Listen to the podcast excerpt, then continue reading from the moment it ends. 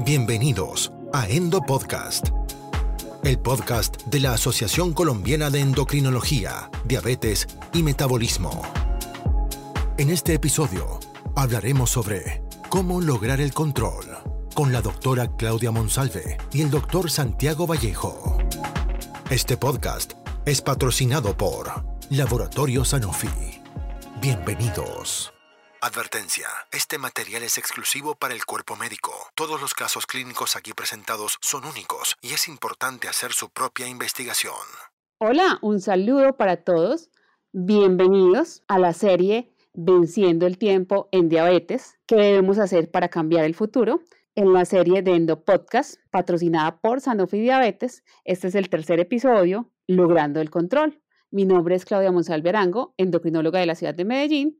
Estoy con Santiago Vallejo, endocrinólogo de la ciudad de Pereira. Bienvenido, Santiago, ¿cómo estás? Hola, Claudia, muy feliz de compartir una vez más este tercer episodio contigo, en el cual después de haber hecho ese recorrido por la inercia terapéutica y por el legado disglucémico en los otros podcasts, que invitamos además a que no se pierdan, pues ha llegado el momento de lograr el control y de tomar decisiones. Bueno, es que los pacientes con diabetes son un reto para todos nosotros y quisiera que habláramos un poco de cómo hemos manejado al paciente históricamente. Hay una forma o una tendencia de manejarlos de una forma tradicional, un manejo conservador, pero hemos venido cambiando a hacer un manejo proactivo. Santiago, ¿tú nos puedes explicar cómo son estas dos tendencias, cómo ha sido el cambio de pasar de un manejo tradicional a un manejo proactivo y cómo queremos tratar a los pacientes con diabetes? Bueno, Claudia, pues esa es una pregunta muy interesante porque esto aplica en la actualidad no solamente para el abordaje de condiciones crónicas como lo son la diabetes, sino también la hipertensión arterial, la dislipidemia, entre otras.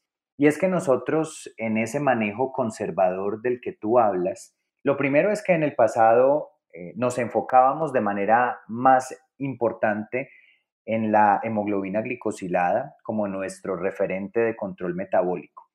Y lo que hacíamos era caminar hacia la meta de hemoglobina glicosilada en una serie de pasos escalonados y progresivos, por decirlo de alguna manera. Solíamos iniciar con cambios terapéuticos en el estilo de vida, por supuesto, esto siempre hará parte del manejo integral del paciente con diabetes y casi siempre empezábamos con una monoterapia y como todos conocemos, pues metformina ha sido primera línea terapéutica en diabetes. Esperábamos los tres meses para obtener una nueva medición de hemoglobina glicosilada y si no estábamos cumpliendo la meta, pues empezábamos a adicionar otros fármacos, que entre otras cosas en el pasado teníamos un arsenal muchísimo más limitado. Y en esto pues íbamos transcurriendo en tiempo hasta que lográbamos una meta de hemoglobina glicosilada. Pero esto, por supuesto, nos puede tomar tiempo. En la actualidad hablamos de un manejo proactivo. ¿Y a qué se refiere? Precisamente a tomar decisiones tempranas y oportunas. Quiero plantear que cuando yo de entrada hago el diagnóstico de diabetes, ya cuento con una serie de elementos clínicos que me pueden llamar la atención sobre la necesidad de utilizar varios fármacos. Por supuesto, la hemoglobina glicosilada. Cuando los pacientes se encuentran bastante lejos de la meta, incluso las guías nos dicen por encima de 1.5% de la meta individual para el paciente, probablemente va a ser poco un solo fármaco y de entrada se propone el uso de dos fármacos. Pero también incluso las guías nos hablan de pensar también en la necesidad de terapias inyectables de manera temprana. Por ejemplo, cuando las hemoglobinas glicosiladas están muy altas.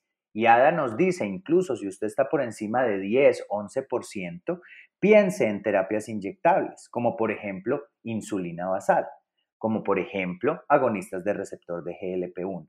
Y bueno, también conocemos que en la actualidad la hemoglobina glicosilada no es el único factor clínico para decidir desde un inicio combinaciones de fármacos. Por ejemplo, cuando los pacientes tienen comorbilidades renales, como enfermedad renal diabética, o cardiovasculares como falla cardíaca o enfermedad aterosclerótica coronaria, Se nos plantea desde el inicio acompañar metformina de fármacos como inhibidores de SGLT2 y agonistas de receptor de GLP1. Y ni se diga del paciente que tiene obesidad. También probablemente de manera temprana podemos pensar en el uso de más de un medicamento. Entonces esto es un manejo conservador que es como una escalita versus un manejo proactivo en el que empiezo a inferir tempranamente la necesidad del uso de varios fármacos. ¿Cómo podríamos, Claudia, trasladar estos conceptos de los que te he hablado hacia estudios clínicos, hacia lo que la evidencia científica nos ha ido mostrando. Es que lo que hemos eh, recabado con la evidencia es que cuando un paciente iniciaba con un medicamento oral, se demoraba más o menos entre un año y medio y tres para recibir un segundo medicamento oral. Y de ahí para recibir un tercer medicamento oral se podía demorar hasta siete años. Entonces mira que podía demorarse casi 10 años para tener tres fármacos. Y de ahí hasta 6 o 7 años para recibir insulina. Y de ahí otros 3 años para recibir un GLP-1, una premezcla o bolos de insulina. Entonces el tiempo marcado por la inercia hacía que los pacientes se demoraban muchos años para tener una terapia completa.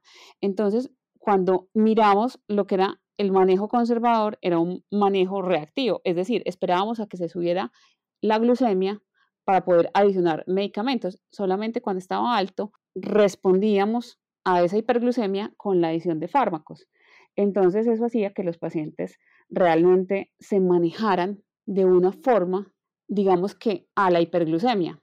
Entonces esto hacía que la respuesta fuera retardada y las complicaciones aparecieran, digamos, de una forma mucho más temprana a lo que queremos ahora, que es evitarlas. El plan del tratamiento es mejorar calidad de vida, evitar complicaciones, sobre todo las del eje cardiorrenal. Y entonces la preocupación siempre ha sido tener medicamentos muy buenos, incluso hablar de un medicamento ideal en diabetes. Santiago, para ti, ¿qué serían las características ideales de tener en un medicamento para el paciente con diabetes tipo 2? Claudia, esa es una pregunta muy interesante porque hay una serie de elementos clínicos que debemos considerar al momento de elegir un fármaco antidiabético o mejor, como lo veníamos discutiendo, una serie de fármacos para un paciente determinado. Por supuesto que la eficacia ha de importar y nos referimos a eficacia como el potencial que un fármaco antidiabético tiene para el descenso de la glucosa, reflejado en la hemoglobina glicosilada, en la glucosa plasmática en ayunas, por ejemplo, en su potencial de tener algún tipo de impacto sobre el peso. Si nos referimos al control metabólico, es de gran importancia llamar una vez más la atención sobre los fármacos más potentes que existen para el descenso de la hemoglobina glicosilada y estos son la insulina, sin duda, y los agonistas de receptor de GLP-1. Por eso hablaba yo de la importancia que tiene fijarnos en hemoglobinas glicosiladas porque cuando estas son muy muy altas probablemente el uso de terapias inyectables es fundamental. Y siempre llamar la atención de manera especial sobre esos pacientes que estén catabólicos. Cuando ustedes tengan pacientes que están perdiendo peso agudamente de una manera no justificada, o pacientes que han hecho crisis hiperglucémicas agudas como cetoacidosis diabética, estado hiperglucémico hiperosmolar, recuerden por favor que la insulina es la opción terapéutica a tener en mente. La durabilidad de el efecto es también muy importante y es cómo se sostiene el control glucémico en el tiempo y cómo se retardan las complicaciones. De manera que tenemos también estudios que nos hablan de algunos fármacos antidiabéticos que deberíamos preferir por su duración en la acción. Y la seguridad definitivamente nos tiene que importar nos tiene que importar sobre todo en términos de riesgos como por ejemplo la hipoglucemia. Y ahí seguramente más adelante vamos a poder hablar, Claudia, de cómo tratar de buscar opciones terapéuticas un poco más seguras, un poco más amigables para el paciente y probablemente con menor riesgo de hipoglucemia. También la utilidad, es decir, un fármaco que podamos utilizar en una amplia variedad de pacientes, en toda la evolución de la diabetes. Por ejemplo, si nosotros nos enfocamos en la enfermedad renal diabética, bien sabemos cómo en la medida en que progresa el compromiso renal, hay algunos fármacos que necesitan ajuste en su dosificación, Algunos empiezan a estar contraindicados a partir de ciertas tasas de filtración glomerular. Y por ejemplo, si hablamos de insulina, en estos pacientes renales, pues hay una cosa que es muy buena y es que la insulina sí podrá ser una opción terapéutica en todo el espectro de disfunción renal, por ejemplo. Eh, y finalmente, la adherencia y la persistencia en una terapia. Es muy importante mirar qué tan amigable es una terapia con mi paciente, qué tan fácil es su consecución, porque esto permitirá que el paciente pueda unirse a eh, un fármaco o a un esquema terapéutico por mucho más tiempo, logrando un control. Y después de haber hecho estas consideraciones, Claudia, sobre el antidiabético ideal, me gustaría preguntarte, y en aras de hacer énfasis en lo que venimos hablando, de ser muy proactivos, cuando nosotros tenemos un paciente con una serie de antidiabéticos orales y no está cumpliendo la meta, y nosotros pensamos en que requiere el uso de un inyectable o de unos inyectables, ¿qué consideraciones debemos tener y qué nos puedes decir sobre ese camino hacia las terapias inyectables? Santiago, desde ADA y la Sociedad Europea para el Estudio de la Diabetes se ha recomendado que idealmente el primer inyectable sean los análogos de GLP-1, pero esto no aplica en todos los pacientes porque como hablaste anteriormente, el paciente que tenga hiperglucemia, síntomas catabólicos, hemoglobina glicosilada muy alta o marcada hiperglucemia, este paciente debería iniciar insulina.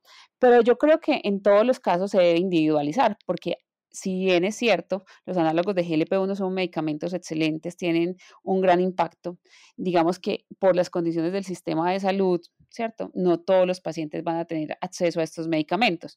Entonces, uno debería pensar, según el contexto de mi paciente, cuál sería el primer inyectable que yo debo utilizar, ¿cierto? Si la insulina basal, los análogos de GLP-1 o incluso pensar si puedo utilizar eh, coformulación de dosis fija.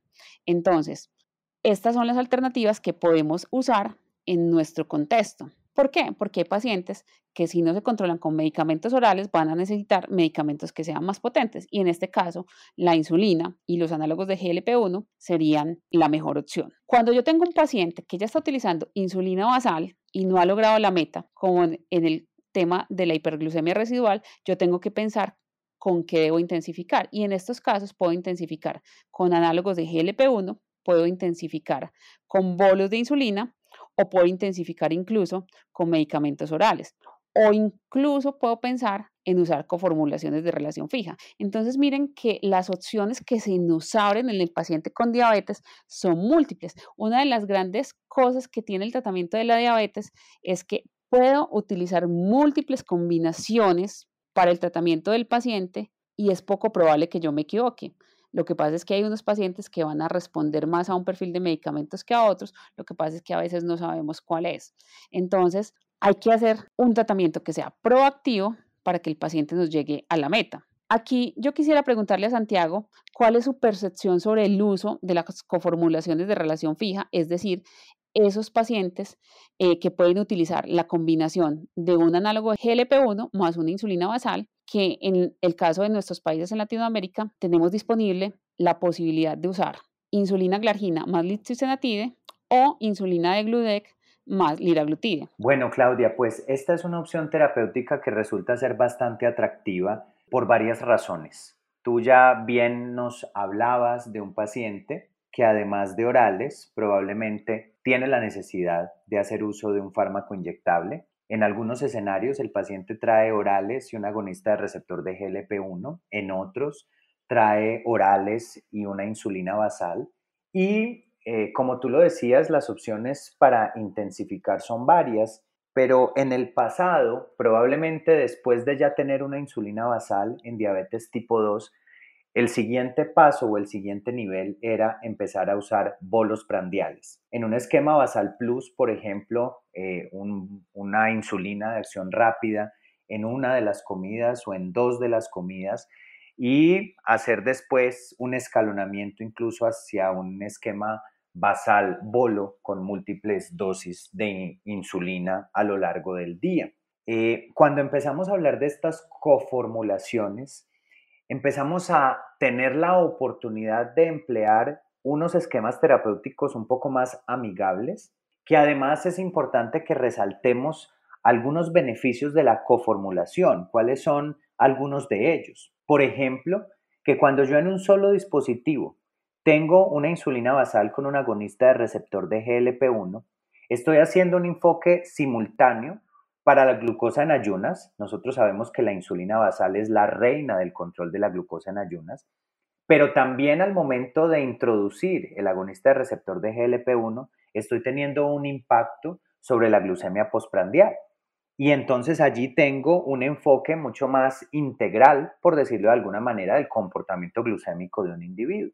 ¿Qué pasa además? Que cuando yo hablaba del esquema basal bolo, pues entre más insulinice al paciente y sobre todo con bolos, pues mayor será el riesgo de hipoglucemia, de manera que la coformulación hace que eventualmente la dosis de insulina basal pueda ser menor y cuando nos evita llegar a bolos, pues esto supone un menor riesgo de hipoglucemia. Hay otro elemento que a nosotros a veces no nos parece tan agradable de terapia insulínica y es la ganancia de peso. Cuando nosotros hacemos esta coformulación, digamos que el agonista receptor de GLP-1 por su fisiología genera algo de pérdida de peso y entonces contrarresta esta ganancia que la insulina basal solita tendría o que significaría el uso de un esquema basal bolo. El otro elemento importante es que todos tenemos presente que los agonistas de receptor de GLP-1, y los hemos mencionado varias veces en esta charla, son fármacos potentes y con una serie de bondades. Sin embargo, debemos recordar que también por su mecanismo de acción y por el retraso en el vaciamiento gástrico que ocasionan, pueden generar una serie de efectos adversos gastrointestinales que pueden ser muy molestos e indeseables para el paciente y que incluso en algunos casos pueden llevar a la suspensión de los medicamentos. Cuando tenemos la coformulación tenemos la oportunidad de hacer una titulación más lenta y esto se relaciona con menores efectos adversos gastrointestinales. Y quiero una vez más llamar la atención sobre un elemento que hemos mencionado también repetidamente, y es que la conformilación permite hacer uso de un régimen simplificado que potencialmente aumenta la adherencia del paciente. Es decir, cuando yo en un solo dispositivo tengo dos antidiabéticos de muy buen perfil como la insulina basal y el agonista receptor de GLP-1, estoy llevando al paciente a tenerse que funcionar una sola vez en el día a tener que hacer mayor énfasis en su glucometría en ayunas. Y si yo lo voy a comparar con un régimen basal bolo, pues esto significará cuatro punciones de insulina con todas las glucometrías que requiere una terapia insulínica compleja. De manera, Claudia, que sin lugar a dudas, a nosotros nos ha tocado un momento fantástico en la historia de la diabetes y es que al haber ampliado este menú terapéutico, tenemos la oportunidad de actuar a tiempo, pero además de actuar mediante el uso de fármacos que nos dan una serie de ventajas y que son muy buenas para el paciente para su reducción de complicaciones y para su consecución de metas. Estamos en el año en el que se cumplen un centenario del descubrimiento de la insulina. Estamos en una época donde se ofrecen a los pacientes con diabetes tipo 2 múltiples opciones terapéuticas con unas ventajas en reducción de complicaciones a largo plazo, sobre todo desde el tipo de vista macrovascular. Estamos en la época en la que le estamos ofreciendo a los pacientes medicamentos que ayudan a bajar de peso, que ayudan a tener menos hipoglucemia, que les ofrecen simplicidad y mejor adherencia. Cada vez estamos ofreciéndole a los pacientes con diabetes medicamentos que se acercan más al ideal, con una seguridad mucho mejor, con menos efectos adversos, con una eficacia cada vez mayor. Yo creo que en este momento podemos nosotros como endocrinólogos sentirnos muy contentos y muy satisfechos. Y obviamente lo que viene para el futuro es mucho mejor, pero lo que se titula este podcast es que podemos cambiar el futuro. Yo creo que sí. Lo que viene en adelante es mucho mejor y todo depende de lo que nosotros hagamos como médicos para motivar a nuestros pacientes en el compromiso y en el autocuidado de su enfermedad y lo que hagamos nosotros para vencer la inercia, para acabar con el legado disglucémico y sobre todo para que nuestros pacientes tengan una mejor calidad de vida. Las opciones terapéuticas son muchas, son cada vez mejores. Hagamos uso de lo que tenemos ahora, como por ejemplo las coformulaciones de relación fija, los análogos de GLP-1. Disfrutemos esa insulina que lleva 100 años y que la vamos a seguir teniendo en el largo plazo como uno de los medicamentos que tiene mayor efectividad en el control de la glucemia y en que los pacientes tengan un adecuado control y cada vez las insulinas obviamente van a ser más seguras y con un desarrollo tecnológico impresionante. Entonces yo creo que estamos en uno de los momentos más impresionantes para el cuidado de la diabetes. No sé Santiago qué piensa y qué nos qué recomendación nos deja ahora que estamos finalizando este podcast. Completamente de acuerdo contigo, Claudia. Eh, no, yo creo que ese cierre que tú nos diste es un cierre que es muy esperanzador, que nos eh, lleva a mirar hacia un futuro interesante de la diabetes, hacia un presente muy importante que estamos viviendo. Y la invitación una vez más es, como dice el algoritmo de la Asociación Americana de Diabetes, revaloremos frecuentemente a nuestros pacientes para no incurrir en inercia y hagamos uso de las herramientas terapéuticas que tenemos a disposición para optimizar el control metabólico y disminuir complicaciones a largo plazo. Muchas gracias por haber estado con nosotros en este podcast. Sigan acompañándonos en los otros capítulos y series de la ACE. Muchísimas gracias por estar aquí. Información dirigida al profesional de la salud, únicamente de carácter médico-científico. Sanofi no recomienda indicaciones que no estén contenidas en la información para prescribir aprobada de sus productos por la entidad regulatoria en cada país. Cualquier indicación off-label mencionada será con el único objetivo de intercambio científico y no representa una promoción. Mayor información a disposición en el departamento médico. Este es un material con código de aprobación MATCO 2103582, agosto 2021. Esto fue Endo Podcast. Los invitamos a conocer más contenidos en la web www.endopodcast.org. Y suscríbase al newsletter. Síganos en nuestro Instagram, arroba Endocrino. Nos reencontraremos brevemente en una nueva dosis de Endo Podcast. Gracias por escucharnos.